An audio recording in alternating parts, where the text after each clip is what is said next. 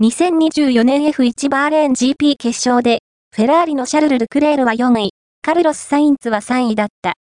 ルクレールは、スタート直後は、グリッド位置の2番手をキープしたものの、ブレーキの問題に見舞われて、何度もロックアップを繰り返し、ポジションを落としていった。